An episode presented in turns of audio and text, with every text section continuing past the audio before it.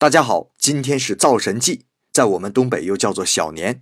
那过了小年就进年了，在这里老杨提前给大家拜个早年。